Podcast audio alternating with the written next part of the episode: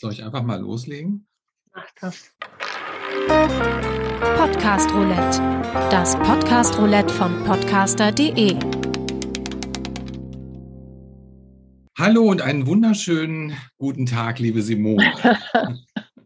ich grüße dich ganz herzlich, Oliver, aus dem Allgäu, das schon ziemlich herbstlich ist. Du sitzt in Los Angeles. Wie ist es denn bei dir?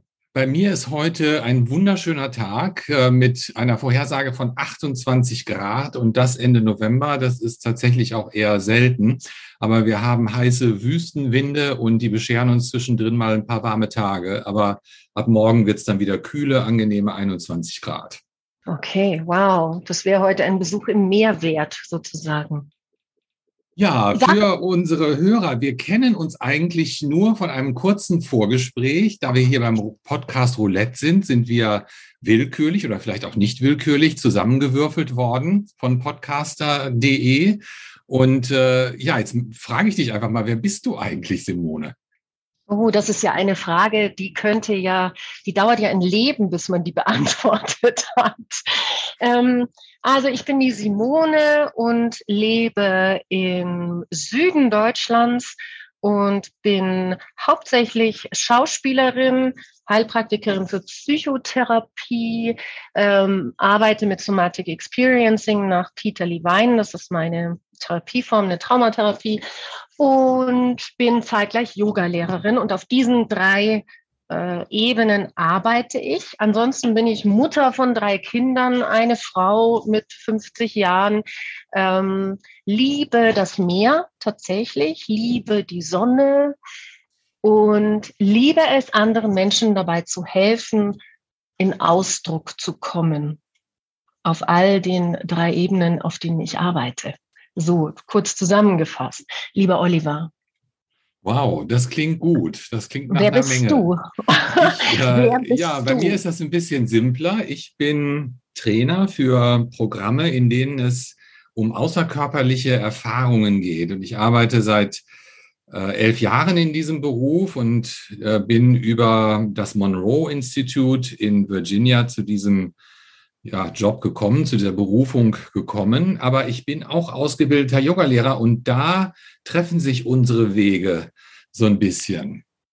Ich habe gedacht am Wochenende, ähm, Yogalehrer haben keine, sind, sündigen nicht. Und unser Thema ist, äh, ist Jugendsünden.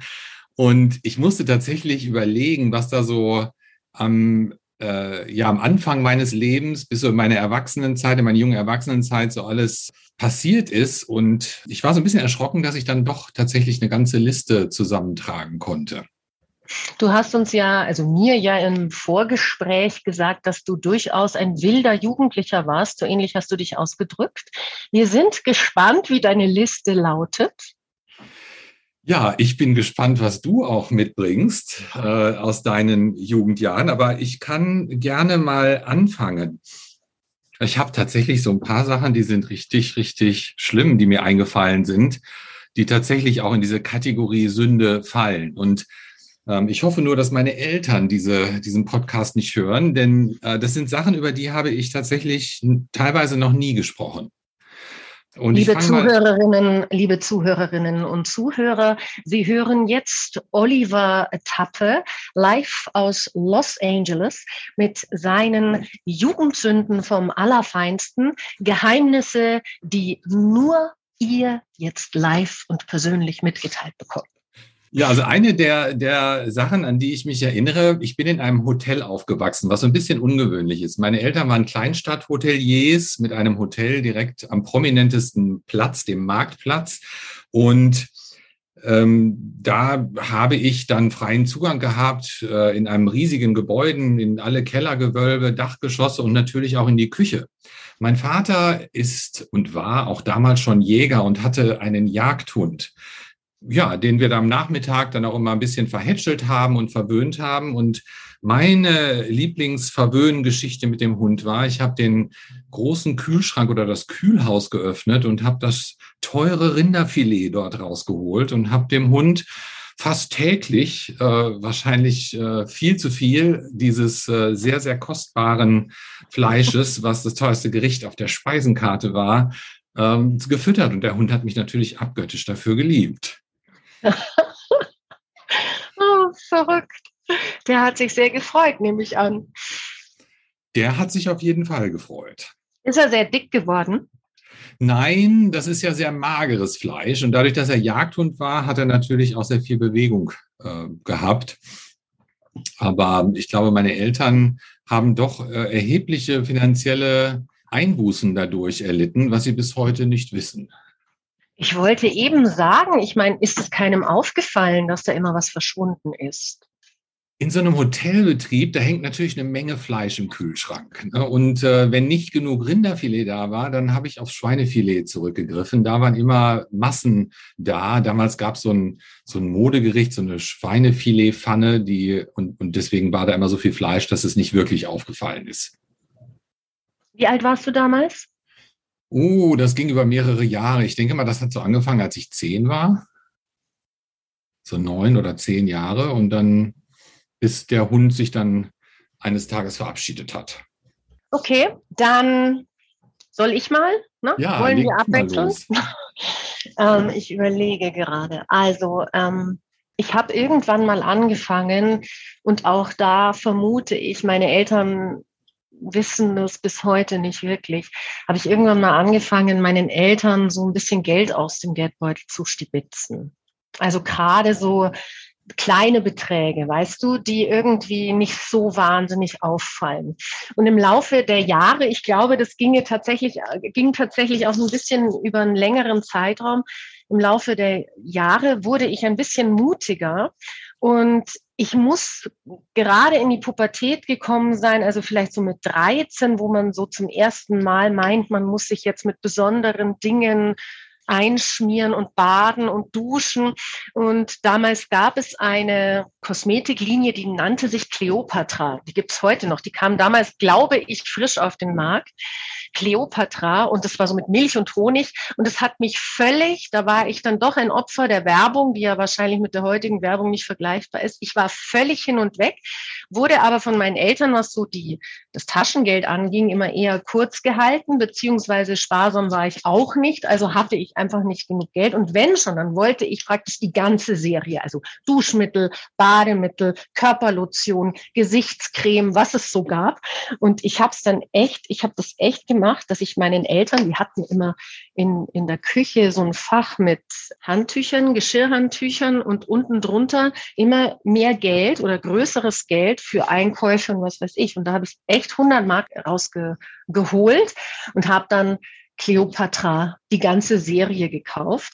Die hat nicht 100 äh, Mark damals gekostet, die war weniger teuer, aber ich kam trotzdem aus der Stadt und diese 100 Mark waren weg. Und da ist es dann tatsächlich zum ersten Mal aufgefallen, dass Geld verschwunden ist.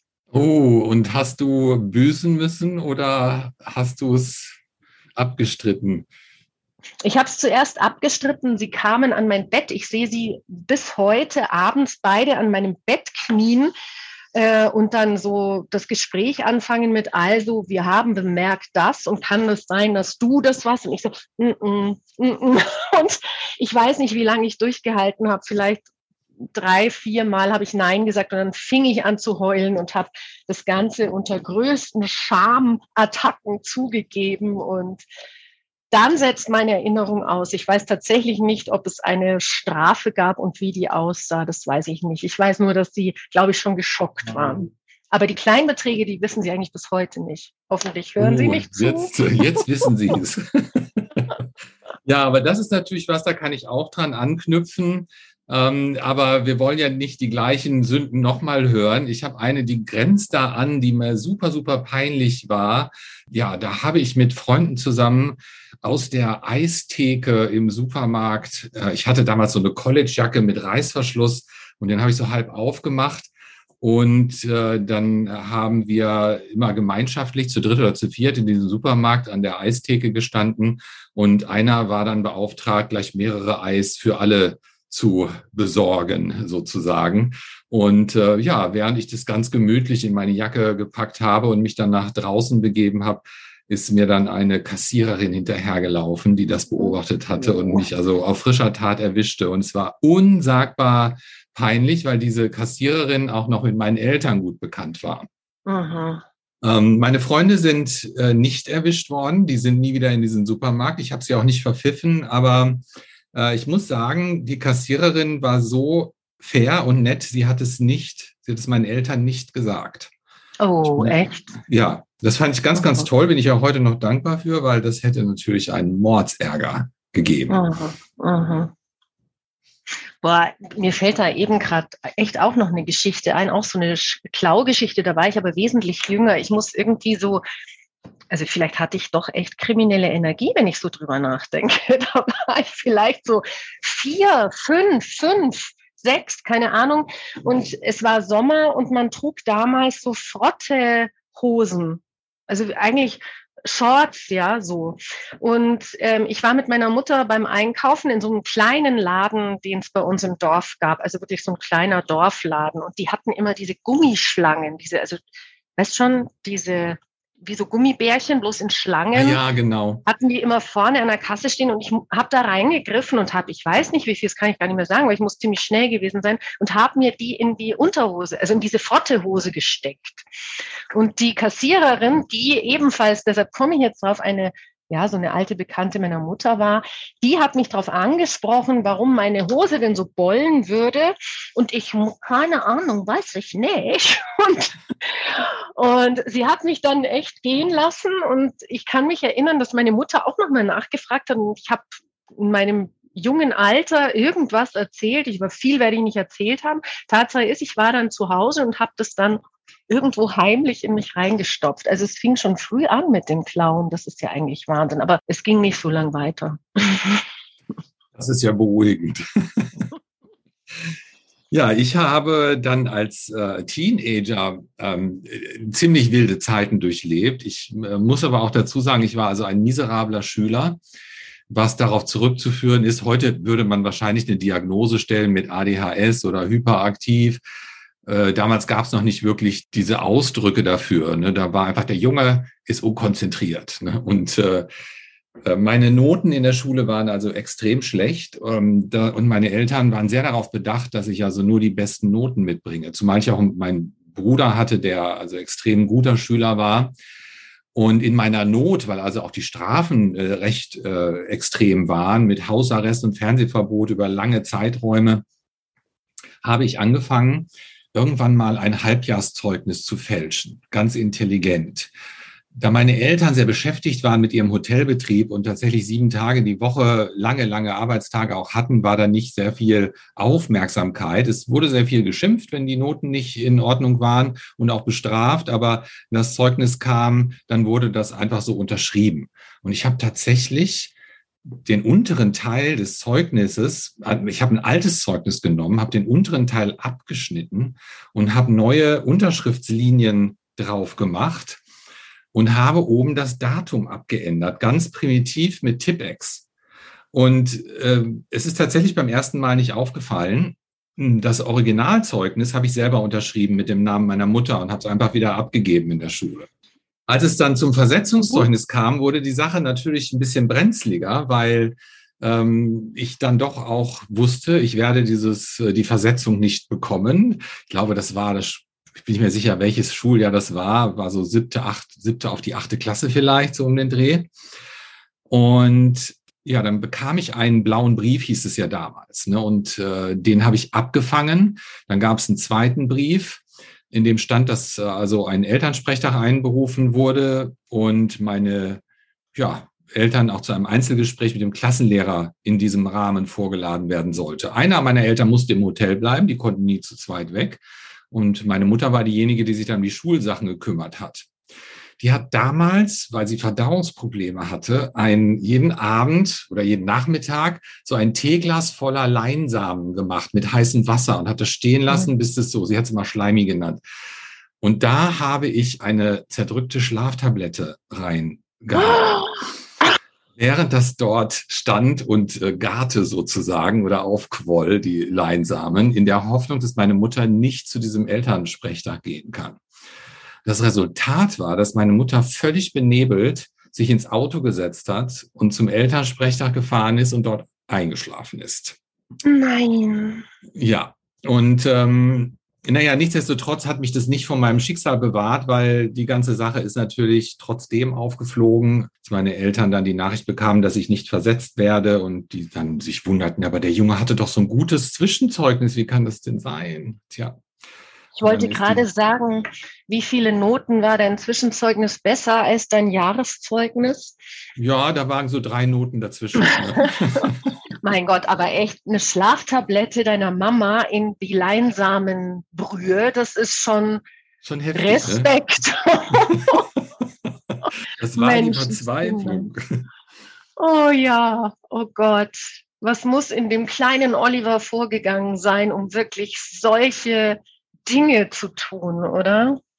Ja, also äh, denke ich natürlich rückblickend auch. Ne? Wobei äh, heute kann ich drüber lachen. Ne? ich habe mir es vielleicht auch schlimmer gemacht in meinem Kopf, als es tatsächlich war.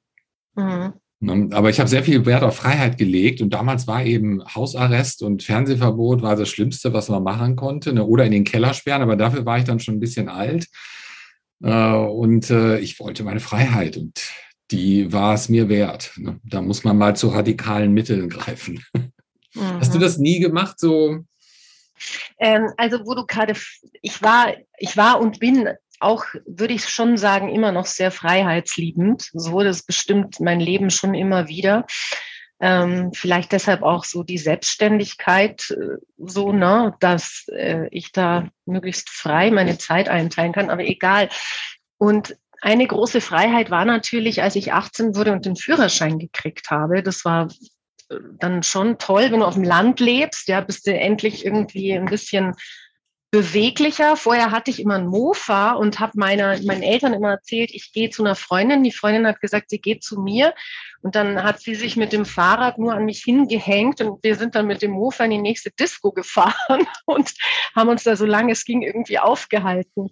Aber ähm, mit 18 dann eben das Auto und das muss man meinen Eltern wirklich lassen. Sie haben mir das Auto auch sehr häufig zur Verfügung gestellt. Aber es gab dann immer mal so Phasen, ähm, also sie wollten einfach nicht, dass ich sehr weit damit fahre oder anders wollten kontrollieren, mit wem, wohin und was. Und ich habe irgendwann mal im Skiurlaub einen äh, jungen Mann kennengelernt. Lieber Martin, wenn du jetzt zuhörst, herzliche Grüße.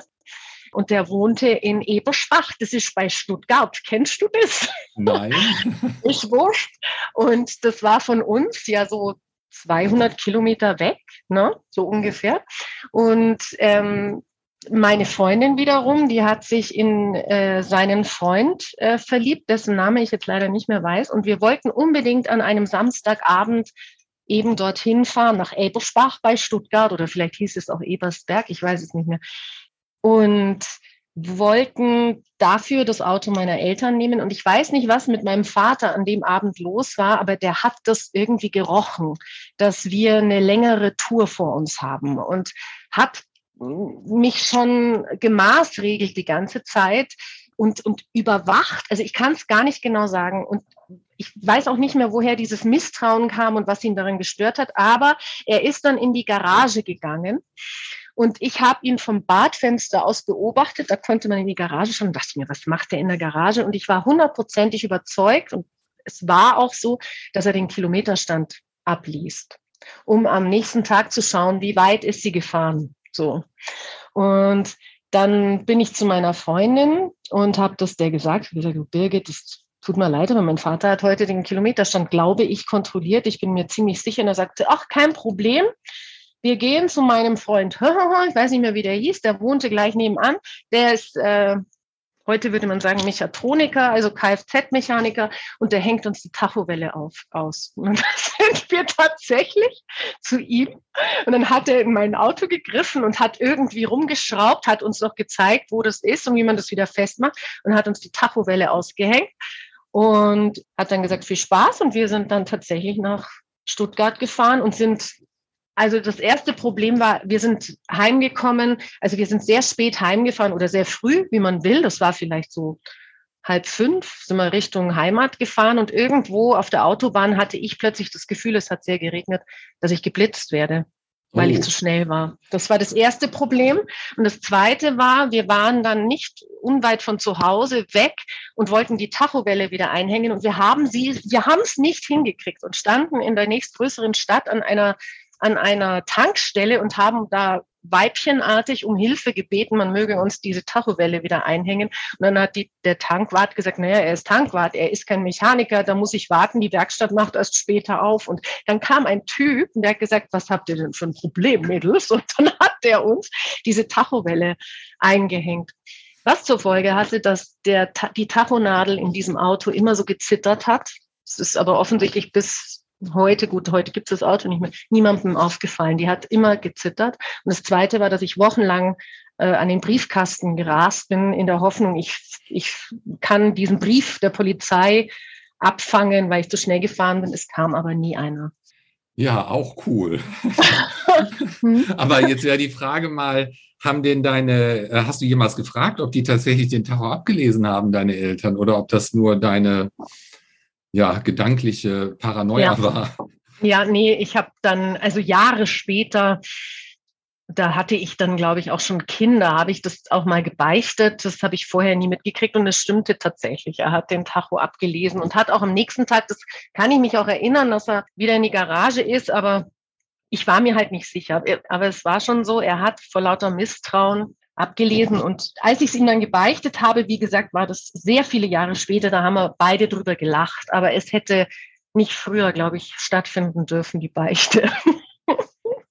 Ja, also so eine Autosünde habe ich auch, die mir jetzt auch gerade einfällt. Da war ich auch 18 und habe gerade meinen Führerschein gehabt. Ich hatte kein eigenes Auto und habe den Subaru Kombi von meinen Eltern ähm, ab und zu mal gefahren. Und die sind ein paar Tage, äh, hatten die das Hotel geschlossen, weil sie Betriebsferien gemacht hatten und waren unterwegs. Und die haben zwei Autos gehabt, einen äh, alten Mercedes und diesen Subaru Kombi. Und mit dem Mercedes waren sie unterwegs und mit dem Subaru Kombi bin ich gefahren. Und ich bin dann natürlich ganz klar auch zum Jugendzentrum damals mit dem Auto und beim Ausparken bin ich rückwärts gegen einen Baum gefahren und habe mhm. also richtig schön die Heckklappe verbeult ne, und die Oha. Stoßstange. Also es war nicht unerheblich in meiner Panik, weil ich selber auch in den Urlaub fahren wollte nach Frankreich, bevor meine Eltern wieder zurückkamen, habe ich es nicht für nötig gehalten, diesen Vorfall zu beichten und sogar noch schlimmer. Ich habe das Auto rückwärts in die Hotelgarage gefahren, was mit einem kaputten Spiegel dann auch noch geendet ist, weil die Garage wahnsinnig eng war und mit Rückwärtsfahren mit 18 war das noch nicht so tolle. Und mhm. habe den Wagen also aber rückwärts reingefahren habe den Seitenspiegel notdürftig dran äh, geklebt, äh, so dass es nicht so offensichtlich war, dass er kaputt war und ähm, ja, habe die Autoschlüssel hingehängt und bin dann nach Frankreich gefahren. Mhm. Und äh, naja, damals gab es kein Internet, ne, keine Handys. Da kein war Handy. Ich mal, mhm. Da war ich erstmal sicher und hatte einen wunderschönen Urlaub, bis ich dann wieder zurückkam. War dann da irgendwas? Ja, also ich war tatsächlich auch mit 18 noch in der, in der Negierphase und habe erstmal versucht, das zu leugnen und habe versucht, das auf einen Kochlehrling abzuwälzen, von dem ich wusste, dass der das Auto ab und zu mal bewegt. Ähm, aber am Ende ist das natürlich rausgekommen. Ich musste es dann beichten und äh, ja, war nicht sehr schön. Du Lümmel, du. Du Lümmel, du. Aber ich hatte ich einen hatte, vollen Urlaub. Ja, das glaube ich. Wo warst du denn in Frankreich? In Bordeaux an der Atlantikküste. Ah ja. Mhm. Ich habe auch mal äh, einen Unfall gebaut mit dem Auto meiner Mutter vor lauter Schreck, weil ich gehört habe, dass meine Tante gestorben war. Meine Eltern waren im Urlaub und ich war so aufgelöst, dass ich irgendwo hingefahren bin. Und weil ich so Angst hatte vor der Reaktion meiner Eltern, habe ich das Auto reparieren lassen. Also bis sie zu Hause waren, war das Auto repariert. Uh, und das hast du bezahlt? Das habe ich bezahlt, ja damals von einem, also ich habe damals, da war ich acht, 19 vielleicht, habe ich ähm, äh, einen Ferienjob gemacht und habe dann den Rest, ähm, also Geld, einen Teil des Geldes, das ich dann äh, bekommen habe, habe ich dort investiert in das Auto. Das war die Stoßstange. Das hat, ich weiß nicht mehr, es hat schon eine Stange gekostet. Eine Stange hat die Stoßstange gekostet. Aber äh, heute, also heute würde sie viel mehr kosten. Damals war das ja noch nicht ganz so wild.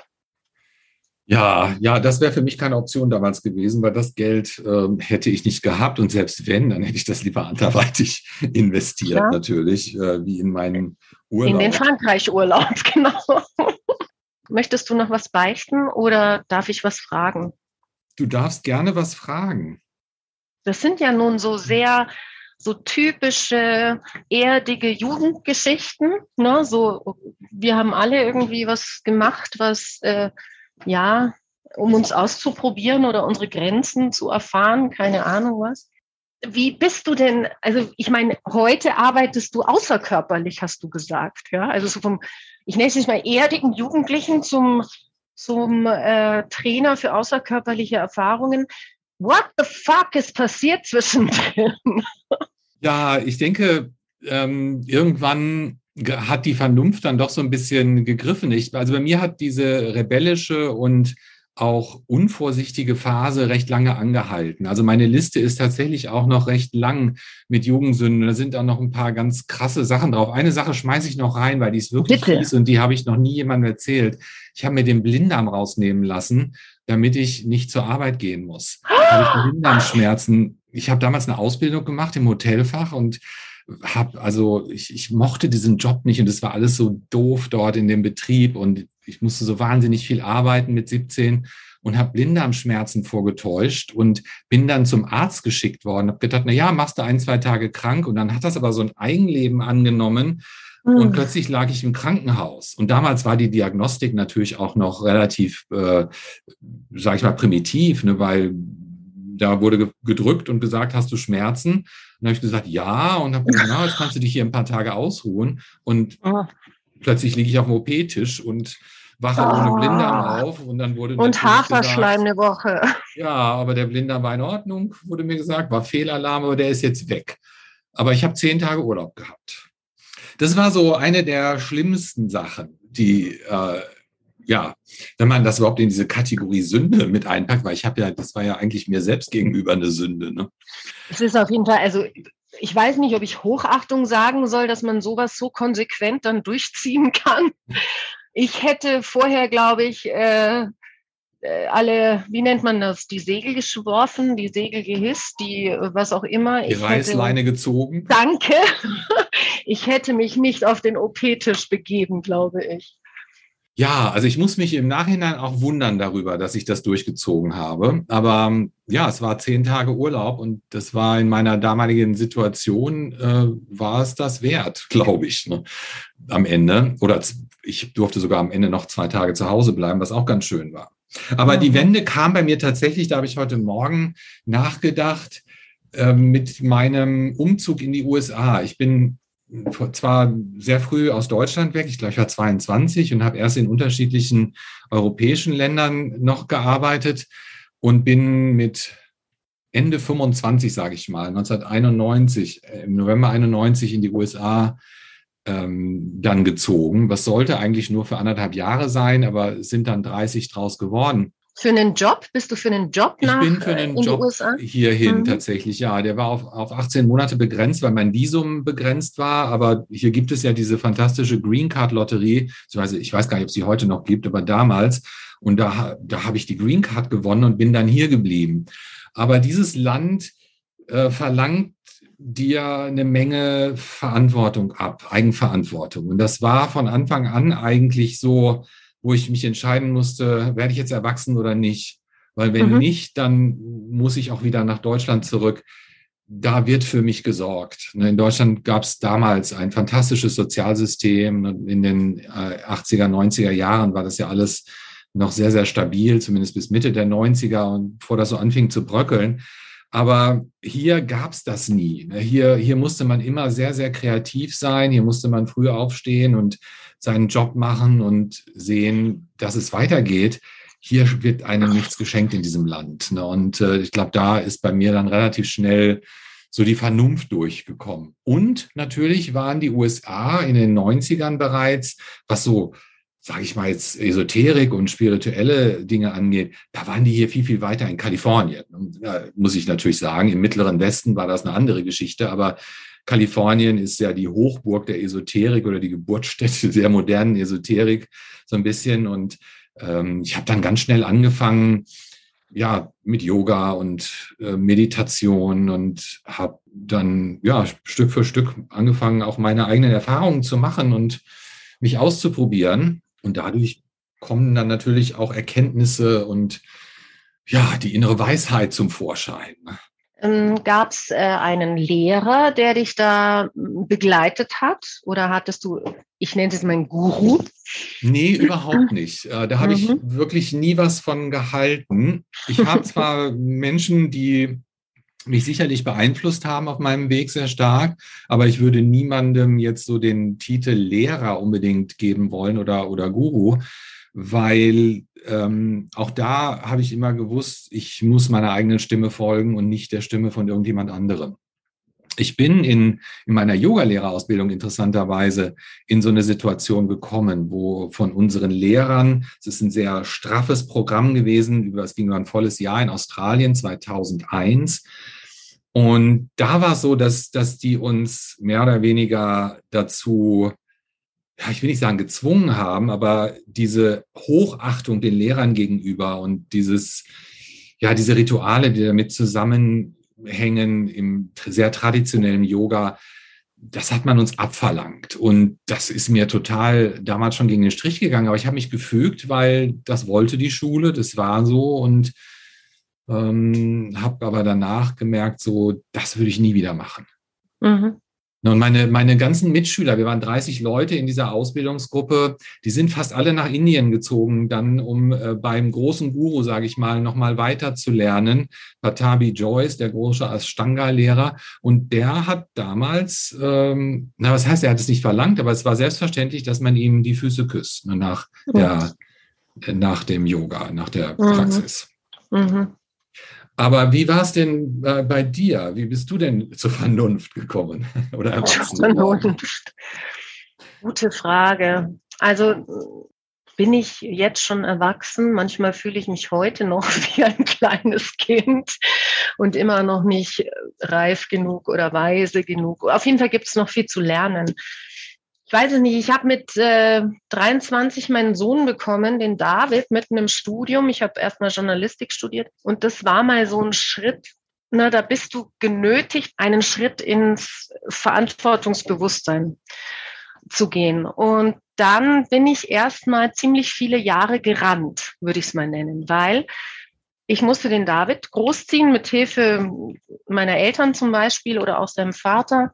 Ähm, ich musste studieren oder ich wollte studieren. Ich habe dann beschlossen, ähm, ich muss jetzt Schauspielerin werden. Das wollte ich schon immer. Und wenn ich es jetzt nicht mache, mache ich es nie wieder. Also bin ich dann auf die Schauspielschule, habe noch eine zweite zweites Studium angefangen und war dann erstmal wirklich richtig krass unterwegs und habe dann mit, ich schätze mal so 30, kurz nachdem ich auch fertig war mit der Schauspielschule, ähm, um meinen unruhigen, also ich hatte schon immer so ein Nervenkostüm, das immer sehr flirrig war und sehr dünn gesät irgendwie. Und ich hatte immer das Gefühl, ich bin natürlich auch jemand, der sehr viel Lampenfieber hat oder hatte und viele Selbstzweifel, die mich oft richtig beschäftigt haben. So kann ich das, bin ich gut genug, kann ich ins Vorsprechen gehen und so weiter.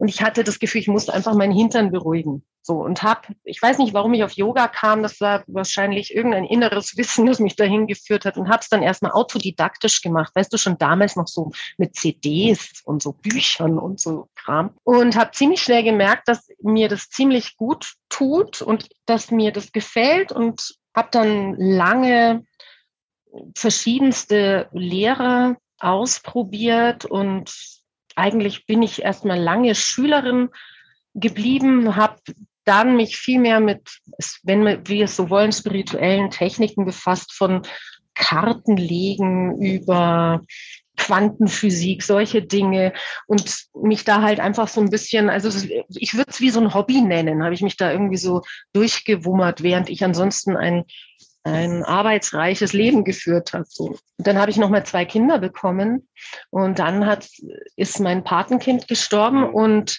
das war so der Punkt, wo ich nicht mehr konnte. Und das ging so weit, dass ich richtig, also das lag an vielen Dingen, Überarbeitung, diese Trauer, die keinen Platz hatte im Leben, so. Und dann hat es mich wirklich richtig zusammen, also ich bin eigentlich zusammengeklappt, wenn du so willst. Und als ich mich dann einigermaßen wieder zusammengeflickt hatte, habe ich beschlossen, so, und jetzt machst du das, was du schon seit Jahren in dir trägst, nämlich du machst jetzt endlich eine Yoga-Ausbildung. Und das habe ich dann gemacht. Und dann kam eines zum nächsten. Ich habe erst mal lange die richtige Schule, den richtigen Lehrer gesucht, weil mir das ähnlich ging wie dir. Ich konnte mit so einem Hierarchie-Dasein wenig was anfangen, Guru-Dasein gar nicht. Ich habe irgendwie so was Menschliches gesucht, was mich begleitet, aber nicht irgendwas von mir will, was ich ihr so, ihr oder ihm sowieso nicht geben kann. Und ich wollte auch keine Übergriffigkeit keine grenzenverletzenden Lehrer. Und ich finde, in der Yoga-Szene muss man aufpassen, was man so erlebt, zum Teil auch. Auf jeden Fall habe ich meine Lehrerin gefunden, die Selina Gallery, nach langem Hin und Her und habe da zuerst ein bisschen gelernt, dann da und dann eben bei ihr. Und nach der Yoga äh, Lehrergeschichte kam die Heilpraktikerin für Psychotherapie, dann kam Somatic Experiencing als körpertherapeutische Art der Traumatherapie, einfach weil sich diese Techniken, und da greift dann auch das Körperliche aus dem Schauspiel rein, Körpersprache, nonverbal, so völlig plötzlich so einen wunderbaren Kreislauf ergeben, mit dem zuerst ich viel gearbeitet habe persönlich und jetzt das einfach auch gerne weitergeben möchte an diejenigen, die es wollen. Klingt sehr das? schön.